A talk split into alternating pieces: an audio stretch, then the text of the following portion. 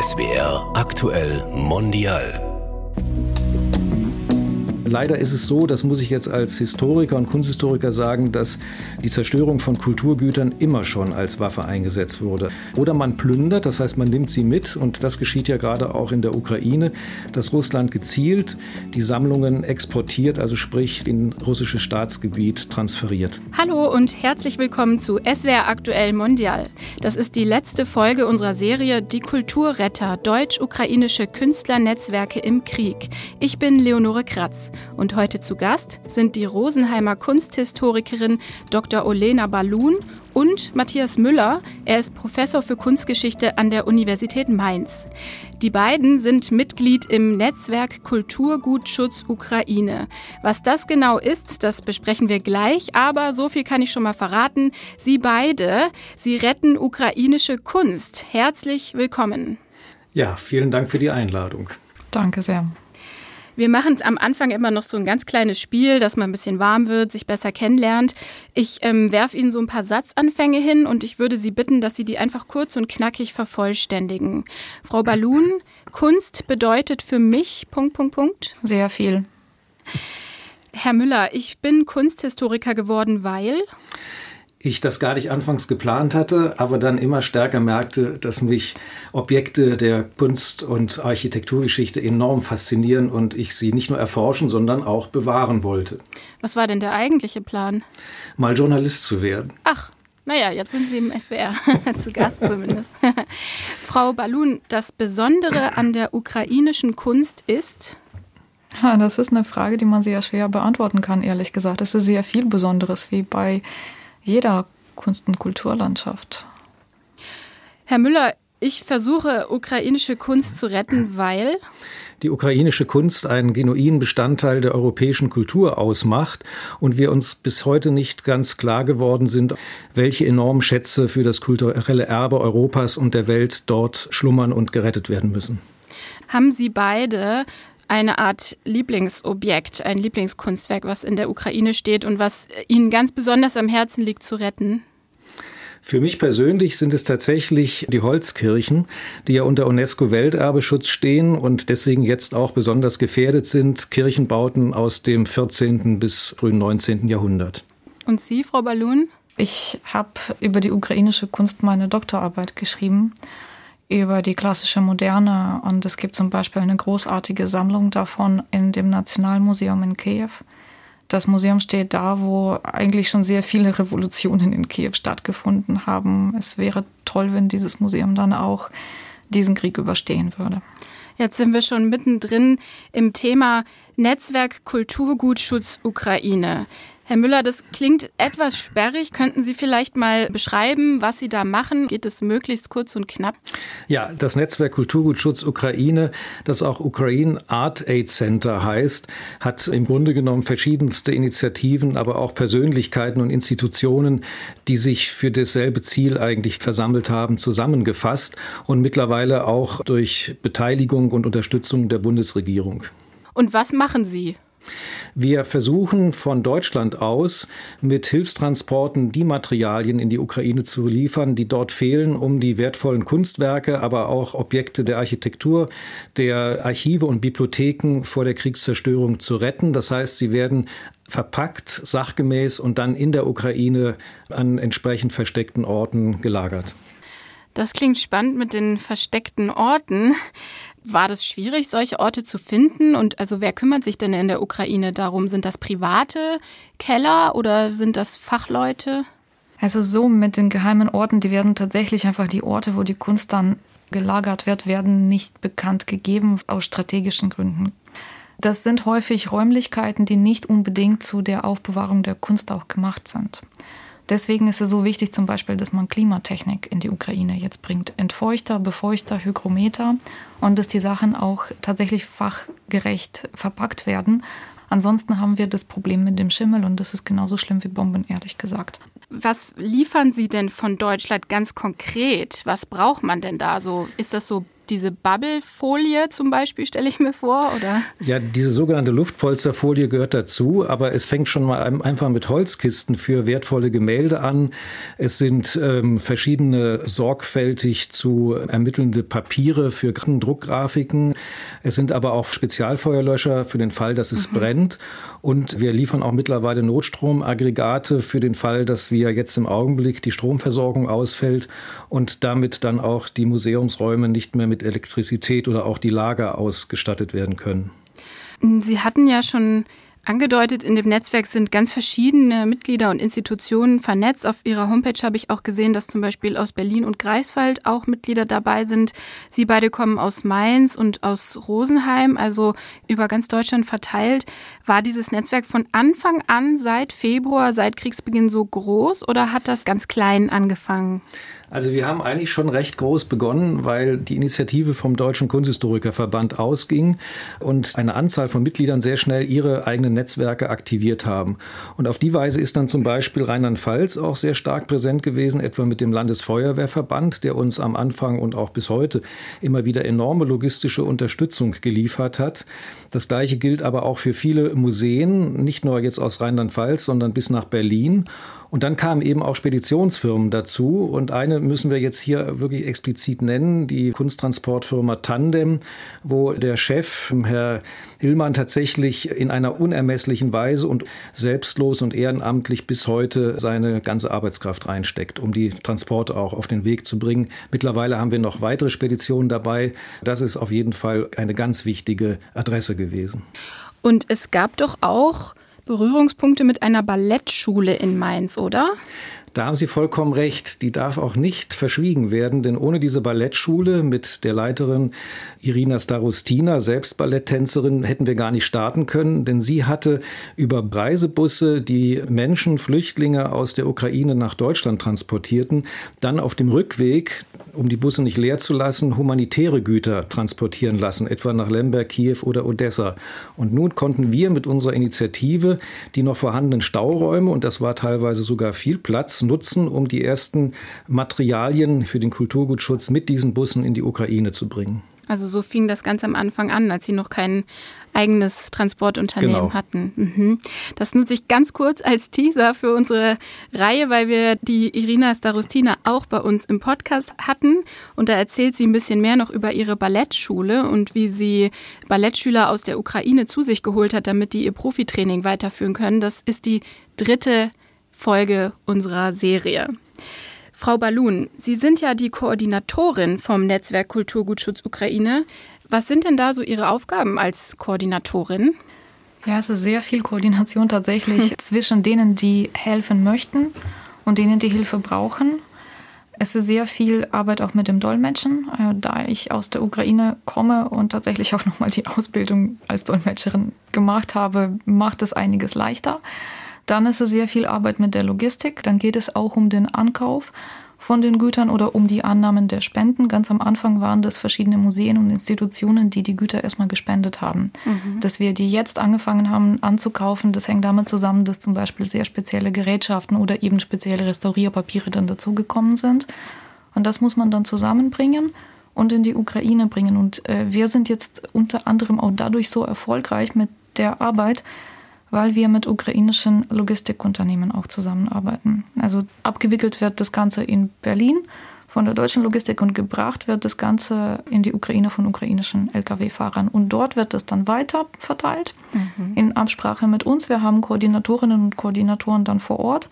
Wir haben zwei Sammellager, einmal in Lviv und einmal in Kiew.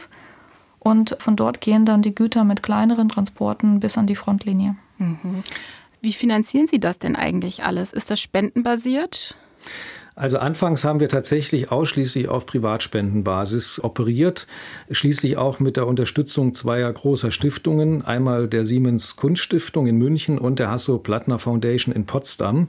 Aber dann kam eben auch, und das war für uns sehr wichtig, die deutsch-ukrainische Gesellschaft mit ins Spiel, die uns als Partner sofort sich anbot, um uns auch juristisch und auch im Blick auf ihre Vereinsstrukturen einen Rahmen zu geben. Und die deutsch-ukrainische Gesellschaft hat dann auch für uns das Spendenaufkommen Abkommen abgewickelt. Mittlerweile, da sind wir sehr dankbar und glücklich, unterstützt uns aber auch die Bundesbeauftragte für Kultur und Medien, also Claudia Roth und damit die Bundesregierung. Frau Balun, Sie als Koordinatorin haben wahrscheinlich den besten Überblick. Können Sie mir mal so einen groben Überblick geben? Es müssen keine genauen Zahlen sein, aber dass wir uns einfach mal ein Bild machen können, wie viele dieser Transporte jetzt seit Kriegsausbruch schon stattgefunden haben. Geht da jede Woche was über die Grenze oder noch öfter? Also jetzt nach dem Anschlag am 10.10., .10., wo auch die Innenstadt von Kiew so massiv zerstört wurde und seitdem man auch ganz große Probleme mit dem Elektrizitätsnetzwerk zum Beispiel hat, haben wir fast jede Woche ein LKW in die Ukraine geschickt, sowohl nach Lviv als auch nach Kiew. Insgesamt sind es jetzt, ich glaube, 26 LKWs gewesen, 40 Tonner. Dann waren das drei DB-Container und es waren etwa zehn Busse mit Feuerlöschern. Das sind, glaube ich, so ungefähr 1300 Euro Paletten mit Ui. Gütern. Mhm. Mhm. Ja, das ist einiges. Ist das alles offiziell angemeldet? Müssen Sie alles offiziell anmelden? Wie kann ich mir das vorstellen? Also das ist so tatsächlich, dass jede Evakuierung genehmigt werden sollte von dem ukrainischen Kultusministerium. Ansonsten darf man die Güter gar nicht bewegen, das ist strafbar. Das Problem ist, dass man in der Ukraine ganz am Anfang keine Präventivevakuierungspläne hatte. Ich glaube, hing nur damit zusammen, dass die Menschen einfach überfordert waren mit der Situation. Und jetzt ist es auch so, dass man sich mehrfach überlegt, ob man die Sammlung tatsächlich in eine andere Stadt zum Beispiel evakuiert. Hängt mit so banalen Dingen wie Überwachung auch zusammen. Wenn man irgendwo ein Caravaggio hat und muss dann an einen Ort, wo man aber nicht mal Überwachungskameras hat, überlegt man sich gut, ob man diesen Caravaggio dann tatsächlich bewegt. Und wir haben tatsächlich eine Evakuierung gemacht übers Telefon. Da wurden wir angerufen aus einem kleinen Ort im Osten. Und da hieß es, wir haben weder Transporter noch Kisten und wurden ziemlich im Stich gelassen. Was machen wir? Und dieser Anruf ging zuerst an unsere Koordinatorin dann in Kiew. Die hat dann irgendwann mich angerufen in Bayern. Und ich rief dann wiederum unseren Kollegen in Lviv an, der seit 2014 auch mit Militärtransporten zu tun hat, aber eigentlich Kunsthistoriker ist und Kulturgutschützer. Und er hat dann die Lösung gefunden für diese Evakuierung. Mhm. Also es geht manchmal die abenteuerlichen Wege und am Ende waren wir alle erleichtert, dass innerhalb von zwei Tagen diese Sammlung aus Slowiansk an einen anderen Ort gebracht werden konnte, großteils. Also es geht sehr viel um Netzwerke, um funktionierende ja, Netzwerke. Mhm. Absolut. Sie sind ja Kunsthistorikerin und Kuratorin. Lernt man das im Studium oder im Berufsalltag, wie man Kulturgüter rettet, oder haben Sie sich das jetzt selber beigebracht? man, man lernt das nicht und ich glaube, kein Mensch möchte ja mit einem Krieg rechnen. Ich wollte helfen. Und als ich gefragt wurde, hatte ich, glaube ich, nicht viel Zeit zu überlegen. Ähm, ich glaube, mein Vorstellungsgespräch war am 1. April. Ich meine, das war Freitag. Und es hieß dann, Frau Ballon, Sie müssen sich aber schnell entscheiden. Und ich weiß, dass ich am Montag dann angefangen habe.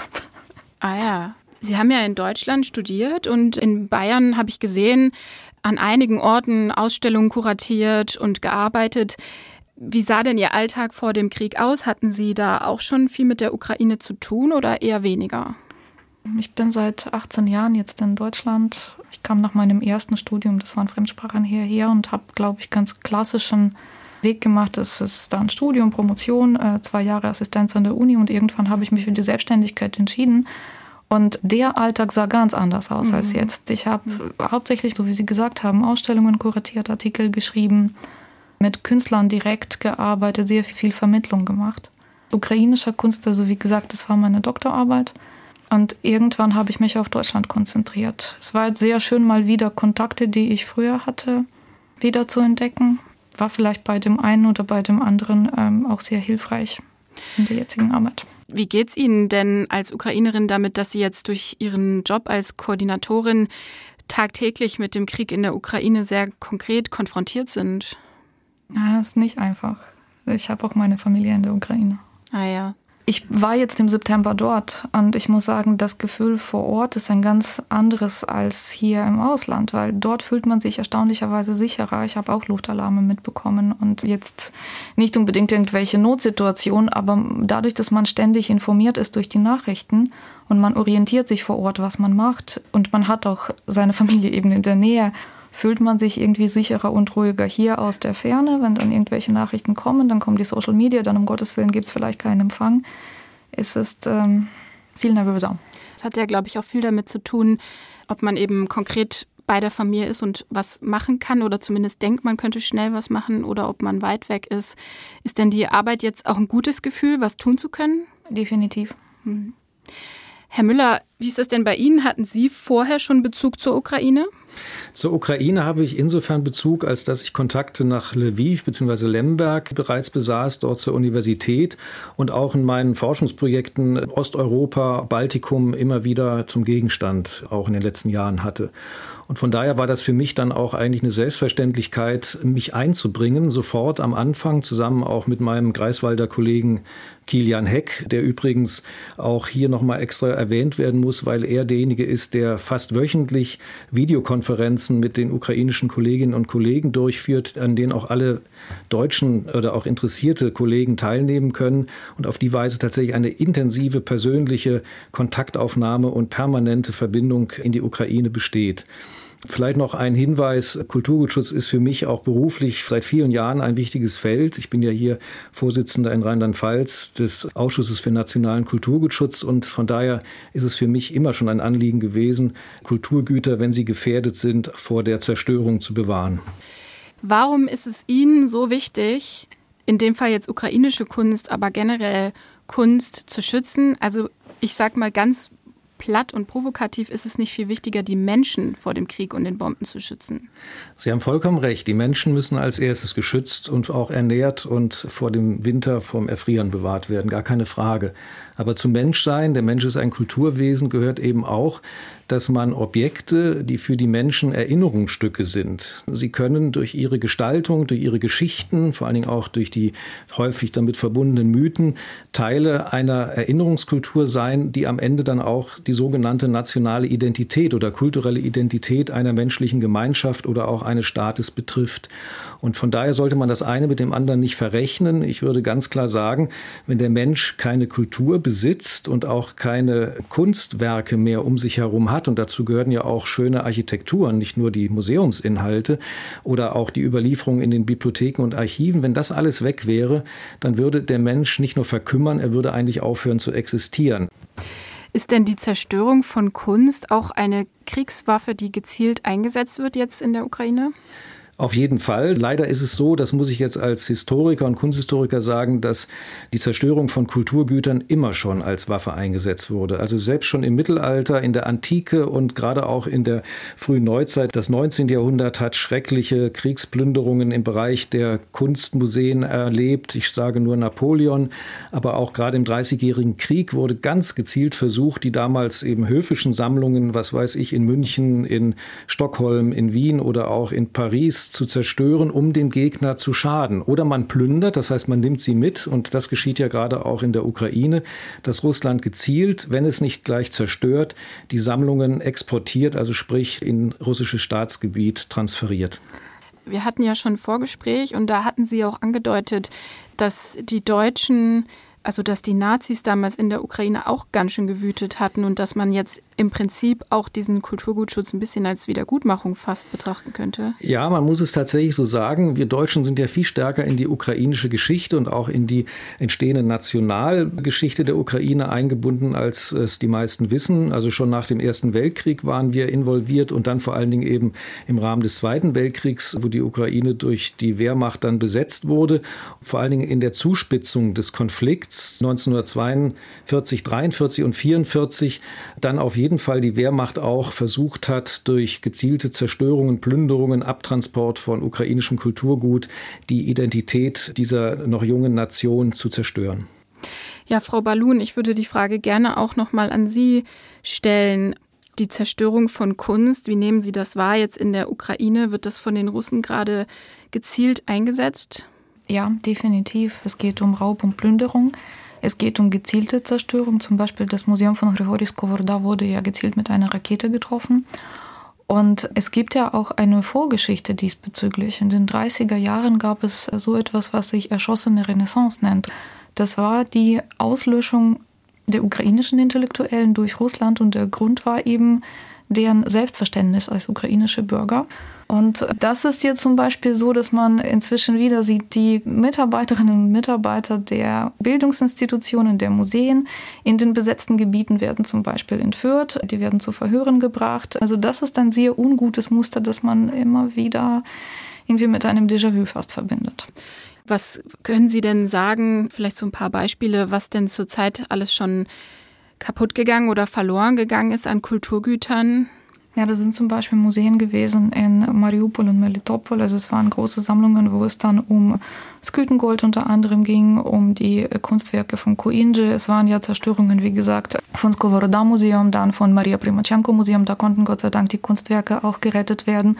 Und vor ein paar Tagen kam dann auch die Nachricht Museum in Cherson. Mhm. Aber insgesamt, ich glaube, die Oktoberstatistik sagt 450 Museen und Institutionen und Denkmäler, die im unterschiedlichen Maße entweder beschädigt oder zerstört wurden. Und dazu, Frau Gratz, kommen eben doch auch noch einige hundert mittlerweile Kirchengebäude, also Sakralbauten, die schwer beschädigt oder auch zerstört worden sind.